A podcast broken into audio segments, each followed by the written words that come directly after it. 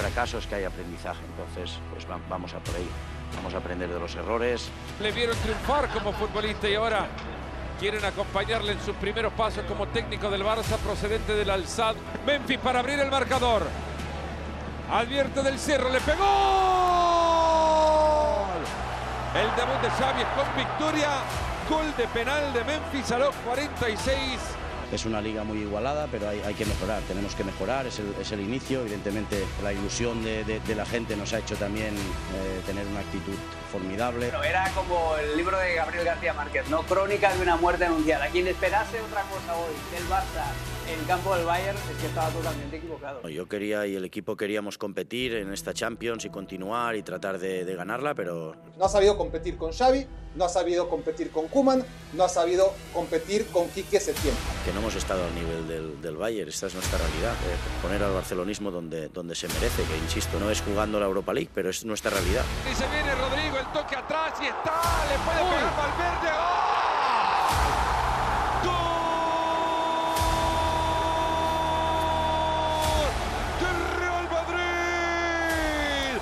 Una sensación muy mala de la derrota, porque teníamos la victoria a tocar. El Real Madrid en la final de la Supercopa de España. Gana el clásico en Arabia Saudita. Nos vamos, en cierto modo, orgullosos porque es un punto de inflexión en sensaciones, pero muy tristes por el, por el resultado. Si hay alguna, algún momento que hay que perder o de alguna manera que hay que perder, es, es como... Ahí está Muniain, lo patea. Del Athletic Club. Bueno, a mí la palabra fracaso no, no me gusta porque se, se ha intentado, ¿no? Y si, si es un fracaso, pues que, que sirva para aprender. digo, tenemos que seguir trabajando y los resultados llegarán. Habrá nuevo campeón de la Copa del Rey en esta temporada. Cae en la catedral el campeón de la pasada campaña. Vamos a recuperar la gente anímicamente y nos quedan todavía dos guerras, que son la Europa League y la, y la liga y, luchar, luchar hasta el final. Ahora la temporada se pone un poco complicada. Sí, está siendo complicada, pero tenemos jugadores para sacarlo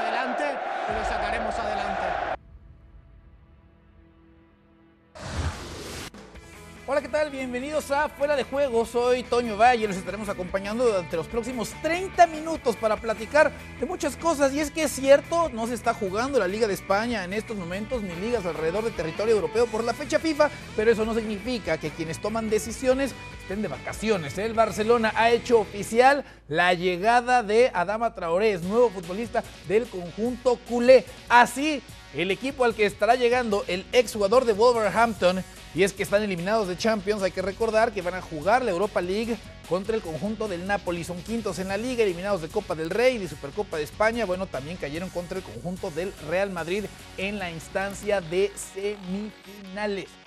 Bueno, pues mucho de qué platicar junto a Mario Carrillo, Andrés Agulla y también a Ricky Ortiz. Señores, gusto saludarles. Mario arrancaría contigo en el tema de Adama Traoré, la nueva contratación del conjunto catalán llega a préstamo hasta final de temporada con opción a compra.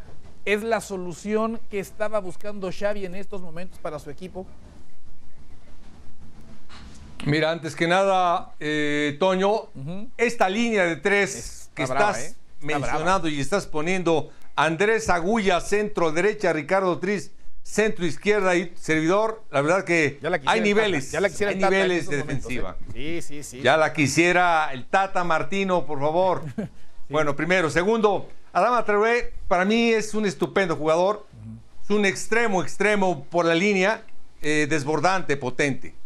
Eh, a mí se me hace un tremendo jugador, pero junto con Ferran, sí. junto con Depay, sí. junto con De Jong, con Busquets, el otro De Jong, forman un gran equipo, ¿sí? Pero la mano para mí, la más importante, el trabajo más importante del funcionamiento estructural es de Xavi.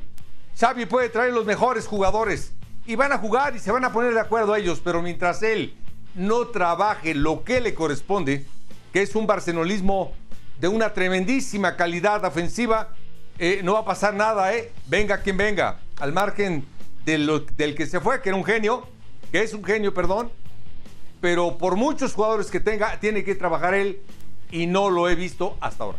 Voy a aprovechar entonces que yo sí dispongo de esta línea de tres, ¿no? Ya fui con mi líbero, voy a buscar ahora salida con mi stopper por derecha, haciendo Andrés Agulla. Andrés, ¿qué tanto o qué tan grande crees que pueda llegar a ser el salto de calidad de este Barcelona con la incorporación de este tercer fichaje, ¿no? En el mercado de invierno, sabiendo que ya llegó Ferran Torres y que también llegó Dani Alves y que ha estado, pues, eh, aportando al equipo de Xavi.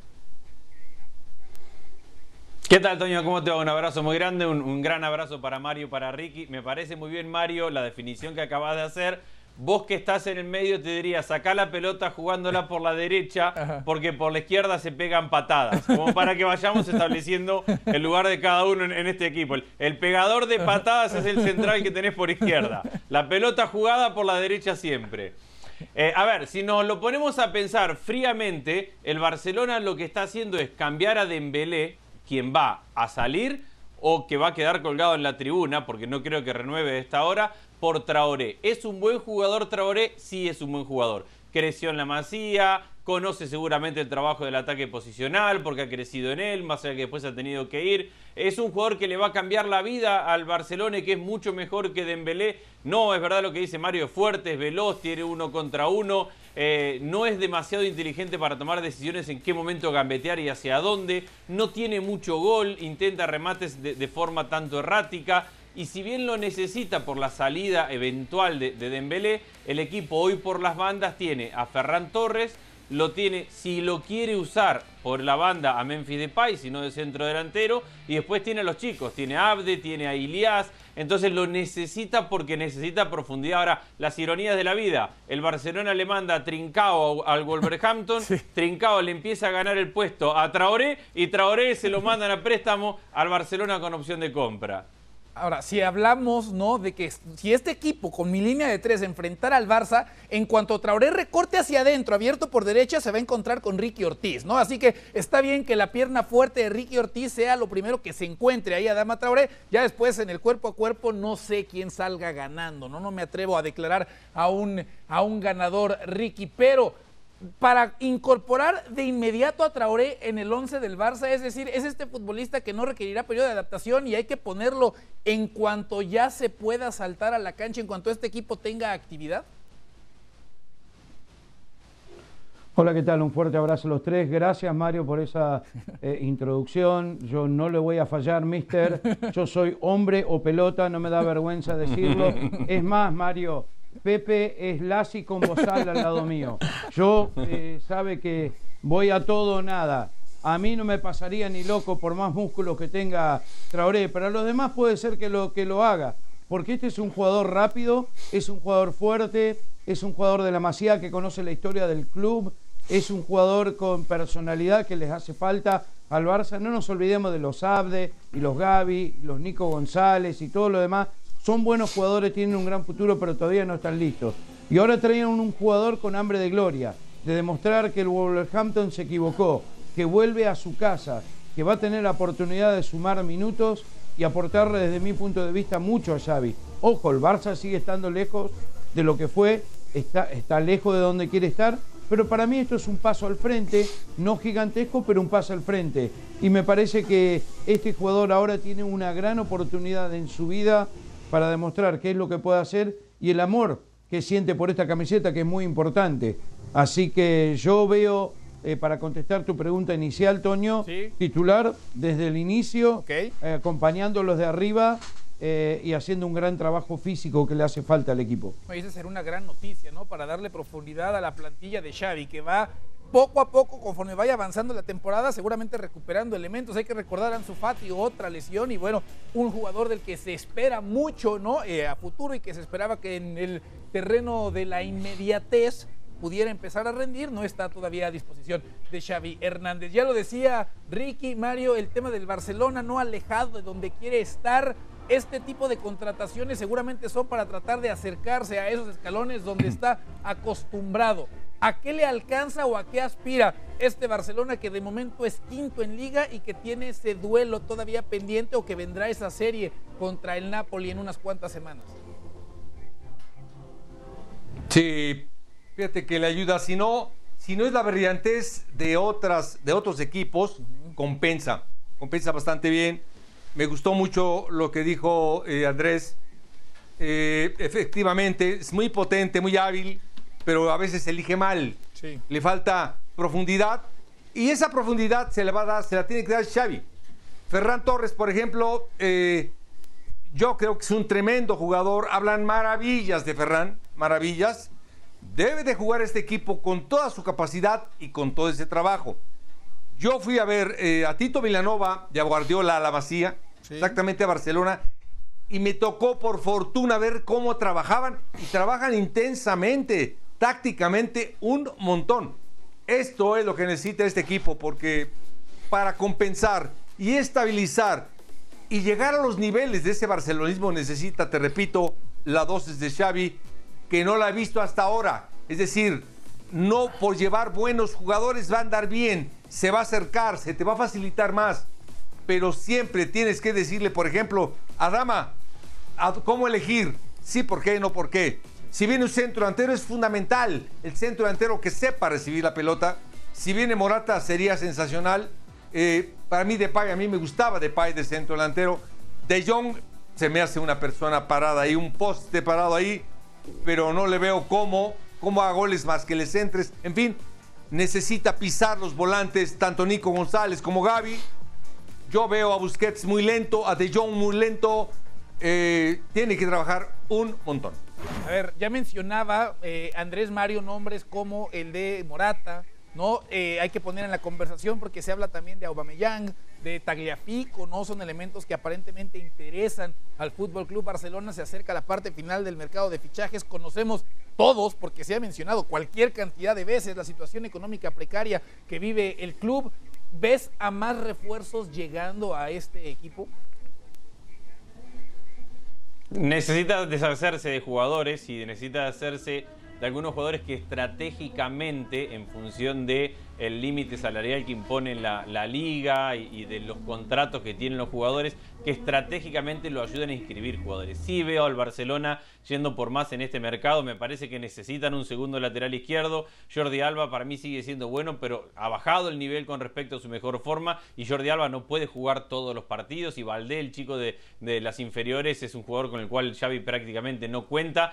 Y yo creo que, y estoy de acuerdo con lo que decía Mario recién, que la posición de centro delantero, porque se habla de Morata, de Aubameyang, de todos los nombres que vos decís, es una posición donde el Barcelona está cubierto, pero la tiene que mejorar. Y no es muy difícil mejorarla. Cuando tenés a De Jong, cuando tenés a Bradway y otra opción podría ser Memphis Depay, que también puede jugar por banda, creo que tenés suficientes centros delanteros en el equipo, pero tenés que mejorarlo. Ni Bradway ni De Jong tienen categoría, tienen experiencia y tienen nivel para ser el 9 del Barcelona. Ironías del fútbol, el Barcelona le regaló al Guaje Villa al Atlético Sí. de Madrid y salió campeón. El Barcelona le regaló a Luis Suárez y salió campeón. El Barcelona le compró carísimo a Griezmann y ahora prácticamente se lo regala y todavía no lo ha pagado. Y ahora el Barcelona le está pidiendo por favor al Atlético de Madrid que le presta a Morata y el Atlético de Madrid le dice no, o lo vendemos o nada y se queda en la Juventus. Y el Atlético de Madrid dice acá no le hacemos favor a nadie y es un jugador que nosotros si lo queremos comercializar lo vamos a vender y no lo vamos a prestar.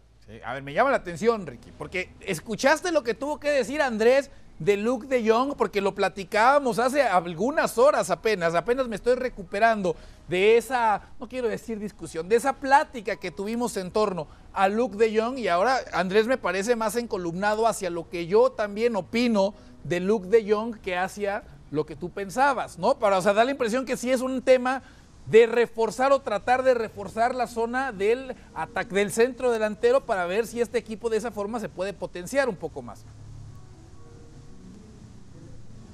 Bueno, a ver, eh, tenemos que ser honestos, no me acuerdo, no, no, no me extraña que Andrés y, y vos, Toño, estén de acuerdo. Eh, a ver, eh, Morata no es la solución, Morata no hace goles ya, Morata ha caído mucho. El mejor momento de Morata fue el primer paso por la Juventus Sí. saliendo del banco, hicimos mucho partido con Andrés Morata. Después fracasó en todos los lugares que fue, por eso eh, eh, eh, va a los entrenamientos con las valijas, con su familia, el perro, todo, porque en cualquier momento se, eh, lo pasan de equipo, no lo quiere nadie. Y, y- y el Atlético de Madrid no son tontos, lo quieren vender. Préstamo no, no le sirve, no le sirve de nada. Entonces no hay otro en el mercado que el, que el Barcelona puede, pueda pagar. Y lo que tiene, lo que yo te dije, que para mí Luke de Jong no se olvidó de jugar al fútbol. Y para mí sí es un delantero experimentado, que le ha llegado muy poco la pelota. Sí, se ha errado goles cantados, pero Morata se erra más goles cantados que, que, De Jong. Y eso no me lo puede discutir nadie. Y De Jong ahora se ha, eh, eh, se ha amistado con el gol, ha hecho más goles últimamente, ha sido más punzante, ha sido más peligroso. ¿Es el mejor centro delantero del mundo? No, ni cerca. ¿Es Haaland, es Lewandowski? No, pero no hay otros como ella. Entonces, si el Barcelona, con Ferran por un lado, con Adama por el otro, que, puedan tener más llegada, con jugadores de más categoría, con más experiencia, creo que De Jong le puede dar cierto resultado. Eh, Memphis Depay a mí también como, como nueve falso me gusta, es el goleador del equipo, ha tenido muchas lesiones, ha estado un poco bajoneado, pero levantándolo tampoco se olvidó de jugar. Entonces, para lo que tiene el Barcelona, me parece que su meta es clasificar a Champions el año que viene. Y te estoy diciendo todo lo mismo que te dije ayer, Toño. ¿eh? yo sé. Y me hace repetirlo todo de nuevo. Sí. Pero, pero es que quiero ver si cambiaste de opinión en los próximos. Quería ver si después de irte a dormir la almohada te había ayudado, Ricky, a llegar a una conclusión, a la verdad. Si te había traído la almohada hacia la verdad. Usted había cambiado opinión. No, no, de ninguna manera. ¿Querías decir algo, Andrés? Ahora, Toño, déjame, déjame sumar. Por favor. Déjame sumar algo. Yo hay una parte en la cual estoy de acuerdo con Ricky. ¿eh? Yo no considero a Morata un delantero top del mundo. ahí yo estoy de acuerdo con los dos. Es un delantero de élite. Y no, por, algún motivo Morata va cambiando de club, de club, de club. En todos hace goles, en todos gana algún partido importante, pero en ninguno es lo suficientemente bueno para transformarse en un centrodelantero de élite. Ahora, que yo no considero a Morata un, un delantero, un centrodelantero top, pero sí lo considero mejor que De Jong. Sí. Sí creo que es mejor que De Jong y que Broadway y que el Barcelona podría dar un salto adelante. Ahora, es tomar la decisión ahora y traer a Morata o esperar hasta el mercado de verano y traer un 9 con el cual puedas confiar por los próximos años. Y con Morata yo creo que el Barcelona no, no, debería poder confiar por los próximos años porque al final de cuentas nadie pudo confiar en Morata por muchos años como centrodelantero consistente haciendo goles. Entonces a lo mejor el Barcelona le conviene arreglarse con algo más fácil y no comprometerse a comprar a Morata ahora porque después, ¿qué hace con Morata? Y también es verdad que Luke Morata nunca se ganó la titularidad. Nunca se la ganó, en eso, en eso estoy de acuerdo. Y estoy de acuerdo también con que Luke de Jong, siendo un jugador muy pobre para el Barcelona, va a hacer goles. Acuérdense la cantidad de goles que ha hecho Raúl Jiménez con los centros de Traoré. Traoré le va a tirar un montón de centros y Luke de Jong va a meter algunos goles. Eso no significa que es el mejor 9 para el Club Barcelona. El Barcelona podría tener, hay una lista gigantesca de 9 que serían mucho mejores de, que, de Luke de Jong. Les voy a platicar o vamos a platicar qué les parece. Cambiamos el tema aprovechando justamente que ya mencionan de o que están hablando de delanteros top, a uno que le hubiera venido bastante bien, desafortunadamente, pues la cartera no es muy profunda en el Fútbol Club Barcelona.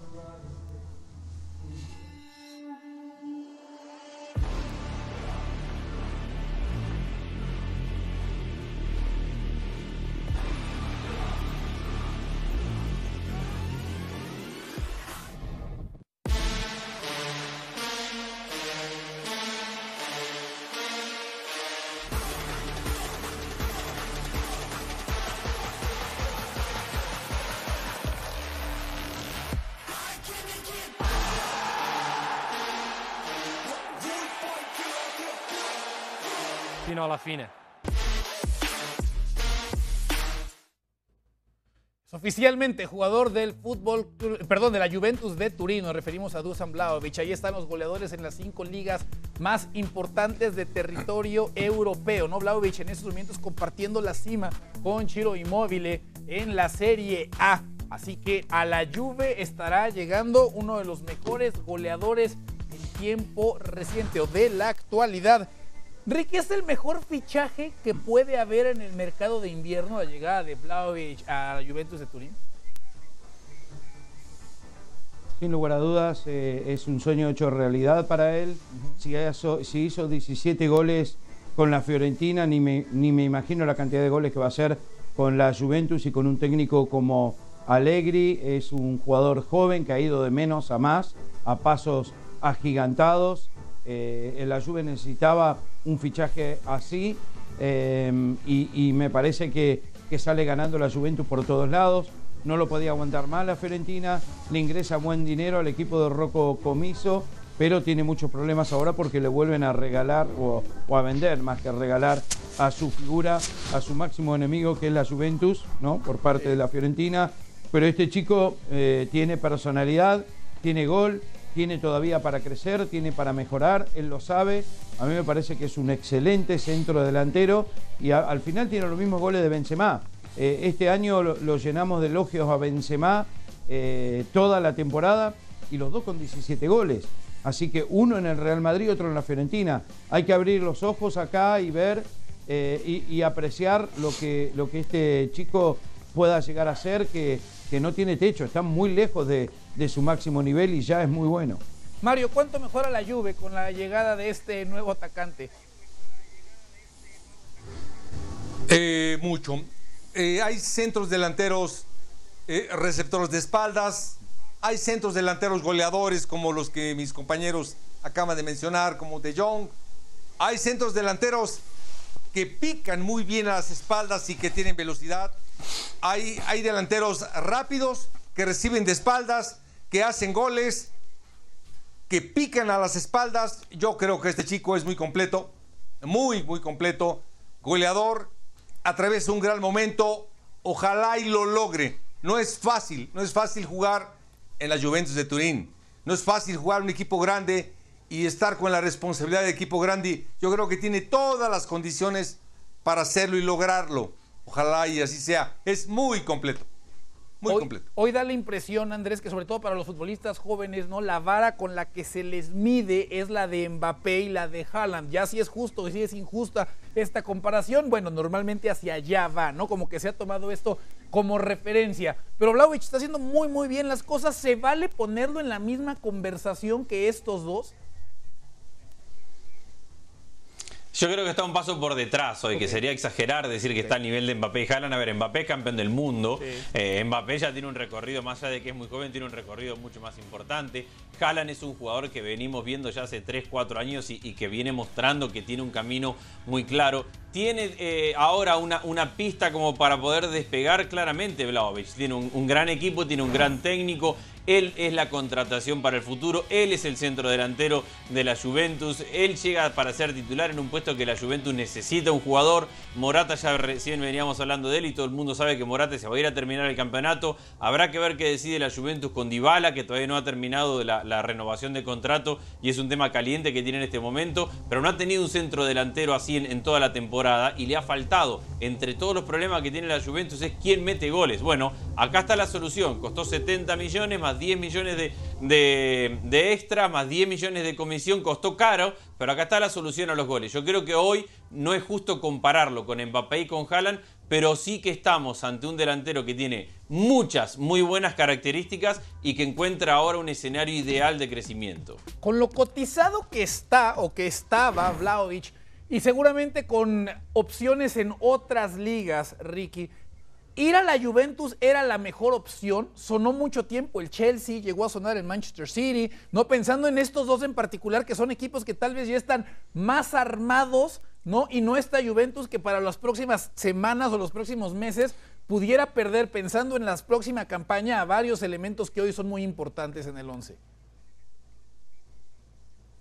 Bueno, como te decía, su sueño siempre fue jugar en la Juventus y esas son muy buenas noticias para para la Juve, que tenía otras opciones y elige la vecchia señora y se pone el número 7 que, que, dejó Cristiano Ronaldo, no le tembló el, el pulso en nada, eh, fue muy convincente con, con, con, su decisión y eso hay que respetarlo. Lo otro es, eh, yo también estoy de acuerdo con Andrés, no está a la altura de Haaland o Mbappé, pero al final termina costando la mitad o menos de lo que costarían esos dos jugadores. Y hay que ver al final del día eh, relación inversión a producción, a cuánto, cuánto le va a dar eh, este chico. Aparte, en la Juventus, ahí sabe que va a jugar, que va a ser titular, que va a ser indiscutido, y en los otros equipos quizás no iba a ser tan fácil. En el Chelsea tenés a Lukaku, eh, en todos los otros equipos tenés buenos delanteros, quizás le iba a costar un poco más y eso debe haber sido, desde mi punto de vista, creo, una de las tantas decisiones por las cuales elige la Juventus.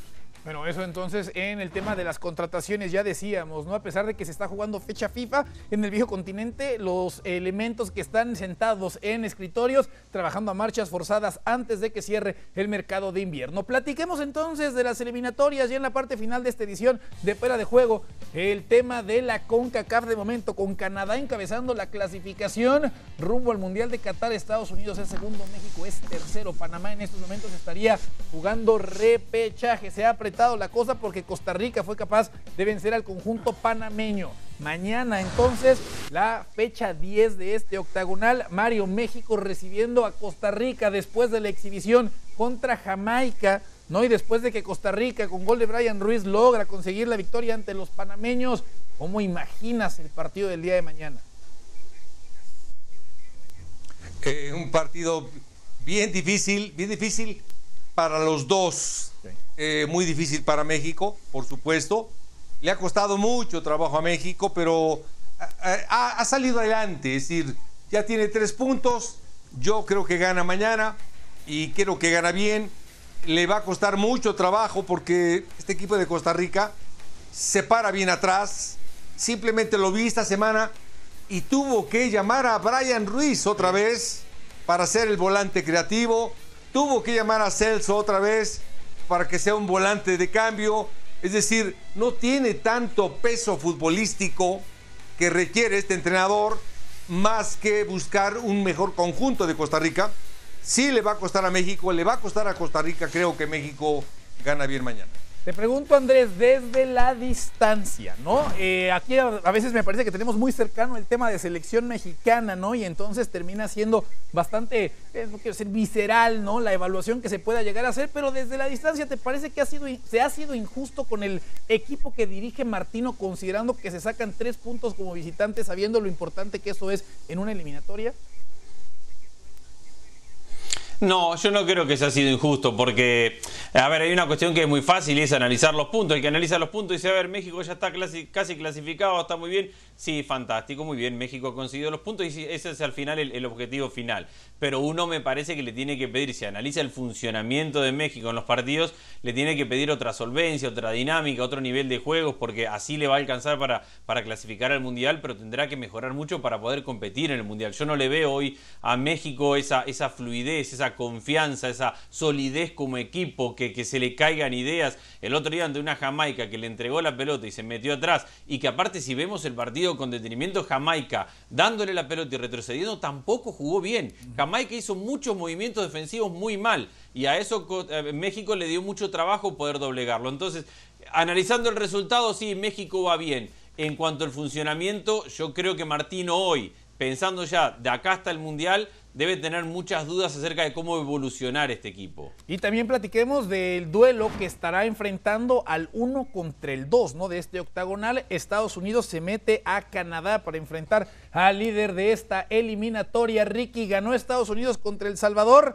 Pero de pronto hay críticas hacia el equipo de Berhalter, se considera, ¿no? De pronto que este equipo podría arrancar un poco más rápido, para muchos todavía no se han logrado establecer necesariamente superioridad en la cancha, más allá de lo que digan los resultados. ¿Cómo imaginas también el juego entre el 1 y el 2?